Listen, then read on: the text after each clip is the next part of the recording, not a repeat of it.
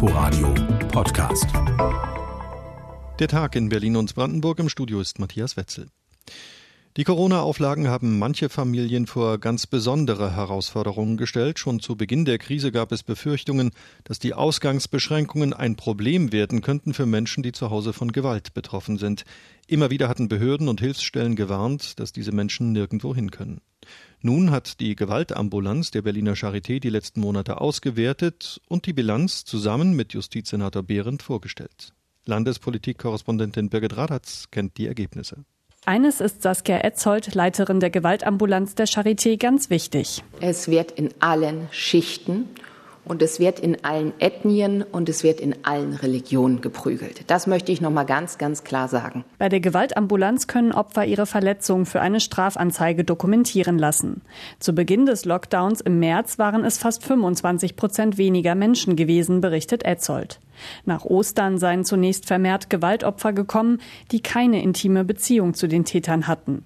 Dann kamen auch Menschen, die unter häuslicher Gewalt litten. Allein im Juni waren es über 150 Fälle, so die Leiterin der Ambulanz Saskia Etzold. Während sonst ungefähr die Hälfte unserer Fälle ohne Anzeige zu uns kam und teilweise eher mit leichteren Verletzungen, haben wir diese Person überhaupt nicht mehr gesehen. Wir hatten eine Anzeigenquote von über 90 Prozent. Wir hatten schwerste Verletzungen. In fast allen Fällen spielten Brüche eine Rolle oder eine Gewalt gegen den Hals. Auch bei den Gerichten machte sich ein Anstieg bemerkbar.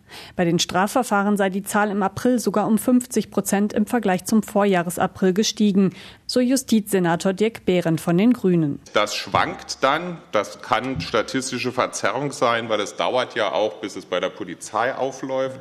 Also wir haben das nicht erfasst nach dem Tatzeitpunkt, sondern nach dem Eingangszeitpunkt bei uns bei der Amtsanwaltschaft oder bei der Staatsanwaltschaft. Doch auch im Juni habe es im Vergleich zum Vorjahr einen Anstieg gegeben.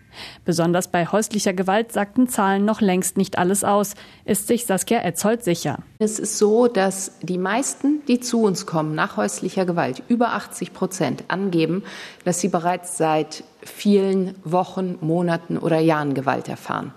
Und ich denke schon, dass die Gewalt deutlich zugenommen hat, weil einfach diese massive Zunahme der schweren Fälle, die wir haben, zeigt mir, dass es da noch einen riesigen Bereich an leichten Fällen geben muss, die wir gar nicht sehen. Viele hätten eine neue Wohnung gebraucht, was ein weiteres Problem in der Corona-Zeit war.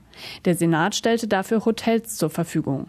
80 Prozent sind weiterhin Frauen, aber auch immer mehr Männer kämen mit Verletzungen wie schweren Kratzspuren. Und noch eine erschreckende Zahl. Die Fälle von Kindesmisshandlung sind in diesem Jahr schon um mehr als 20 Prozent gestiegen. Viele hätten sich nur mit Hilfe der Polizei aus der Situation befreien können. Normalerweise ist es bei Kindern typischerweise so, dass die in die Kita gehen oder in die Schule gehen und entweder entdeckt dort jemand dann, dass das Kind Verletzungen hat oder die Jugendlichen oder Kinder berichten selber davon, dass es Gewalt gegeben hat und dann wird das Jugendamt informiert. Also dass Kinder und Jugendliche selber die Polizei rufen, hatte ich so vorher noch nicht sagt Saskia Etzold, die Leiterin der Gewaltambulanz an der Berliner Charité. Der Beitrag war von Birgit Radatz. Es war wohl nur eine Frage der Zeit, bis auch in Brandenburg die ersten Corona-Fälle in Schlachthöfen auftauchen.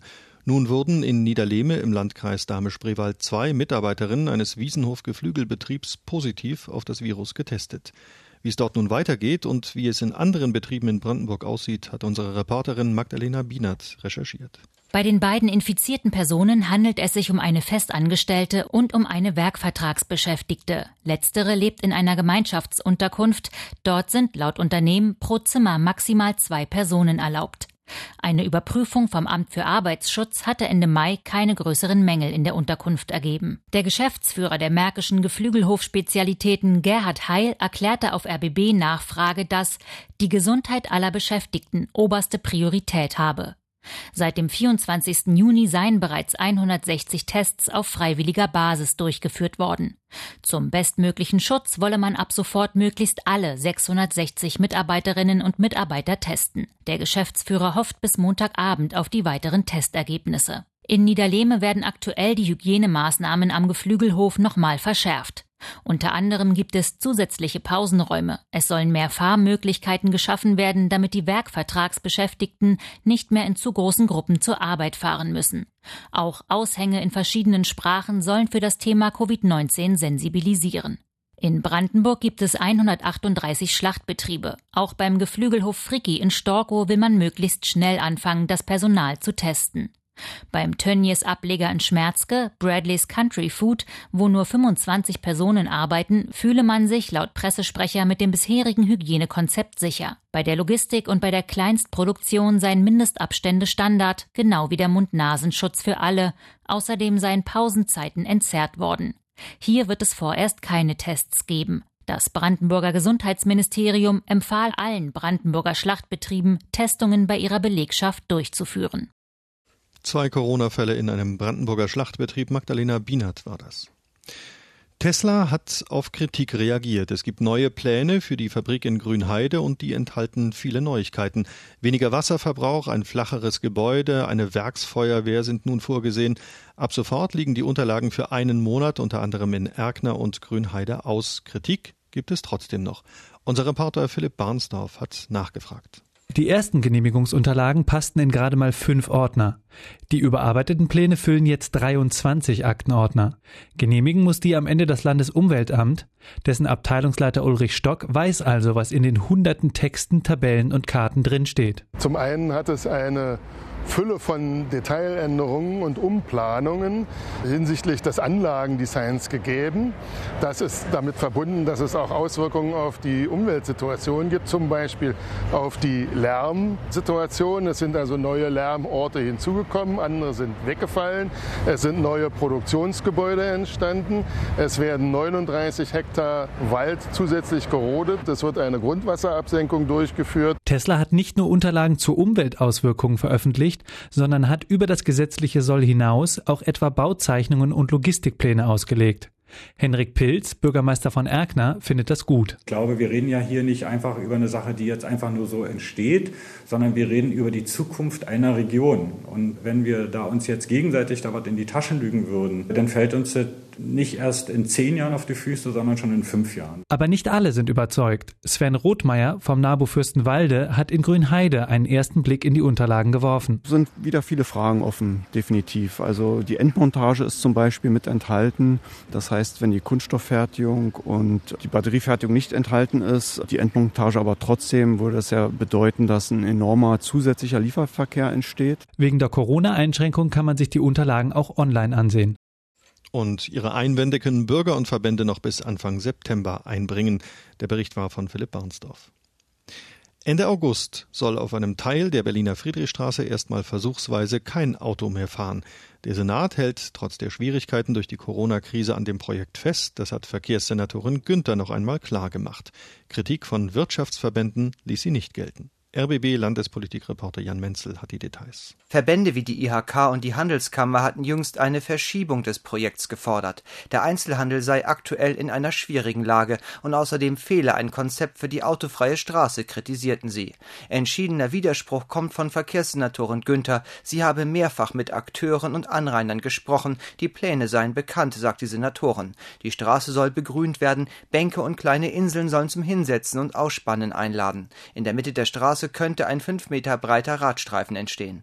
Im Dezember kann sich die Senatorin vorstellen, dass die Friedrichstraße mit einem Weihnachtsmarkt belebt wird. Auch Modeevents hält Günther für möglich. Das Verkehrsprojekt ist zunächst bis zum Jahresende befristet. Jan Menzel zum Projekt Autofreie Friedrichstraße. Cineastinnen und Filmfans können sich freuen, die Kinos sind wieder offen. Allerdings gelten auch hier weiter strenge Hygienevorschriften. Wie die ersten Gäste den Neustart erlebt haben, hat Inforadio-Reporterin Jule Keppel im Kant-Kino in Berlin-Charlottenburg erfragt. Die Tür knarzt, aber sie geht endlich wieder für das Publikum auf. Dreieinhalb Monate hat Theaterleiter Markus Reinefeld auf diesen Moment gewartet. Für die erste Vorstellung im Kant-Kino ist der Einlass ausnahmsweise Chefsache. Kinoliebhaberin Christine hat vorhin schon einmal vergeblich an der Pforte gerüttelt. Jetzt hat sie mehr Glück. Kann ich eine Karte kaufen? Ja. Echt? Ja, Sie dürfen auch reinkommen. Ich bin jetzt sowas von begeistert. Die 75-jährige Charlottenburgerin lässt ihre Einkaufstüten am Eingang des Foyers stehen und hat Freudentränen in den Augen. Zeit meines Lebens gehe ich ins Kino. Und das war für mich ganz schlimm, vor allen Dingen, weil ich offline bin und äh, dachte, ich komme gar nicht mehr an eine Kinokarte. So, nein, ich bin total glücklich und werde mir Undine anschauen. Ihr Stammkino hat sich ein wenig verändert. Pinke Neonstreifen markieren die Abstände bis zur Kasse. Plexiglasscheiben hängen über dem Tresen. Auf dem Kartenbeleg muss die Besucherin ihre Kontaktdaten hinterlassen. Es riecht stärker nach Desinfektionsmittel als nach Popcorn. Neu sind auch die Sitzplatznummern in allen fünf Sälen. Damit will der Kinoleiter den Mindestabstand steuern und hat die freie Platzwahl abgeschafft. Wenn jetzt hier in der Mitte einer eine Karte kauft, ist im Kassensystem automatisch rechts zwei Plätze frei, links zwei Plätze frei und ganz links wäre da noch einer den man verkaufen könnte. Zusätzlich muss immer eine Reihe zwischen den Zuschauern frei bleiben. Markus Reinefeld hat ausgerechnet, dass er die Säle nur zu einem Drittel besetzen darf. In seinem Kino will er das Infektionsrisiko so gering wie möglich halten. Es gilt Maskenpflicht bis zum Sitzplatz wenn sich das weiter ausbreitet und die Kinos zumachen, also das wäre, glaube ich, die allergrößte Katastrophe. Von daher müssen wir wirklich auch an die Besucher appellieren und sagen, bitte haltet diese Sachen alle ein. Ja, es ist wichtig, wenn ihr auch wollt, dass wir weiter alle ins Kino gehen können. Zum ersten Mal überhaupt geht der vierjährige Rio ins Kino. Eine Premiere auch für seine Mutter. Zum leeren Kino war ich ja noch nie. Über die Klimaanlage strömt frische Luft in den Saal. Anfang der Woche wurden extra alle Filter ausgewechselt. Den Trickfilm Meine Freundin Conny sehen Mutter und Sohn allein im Kino, bis es Rio vor Spannung nicht mehr aushält. Aber der kleine Angsthase kann das Ende ja jetzt jederzeit nachholen. Inforadio-Reporterin Jule Keppel war beim Neustart des Kant-Kinos dabei und das war der Tag in Berlin und Brandenburg nachzuhören wie immer auf inforadio.de und in unserer App. Inforadio Podcast.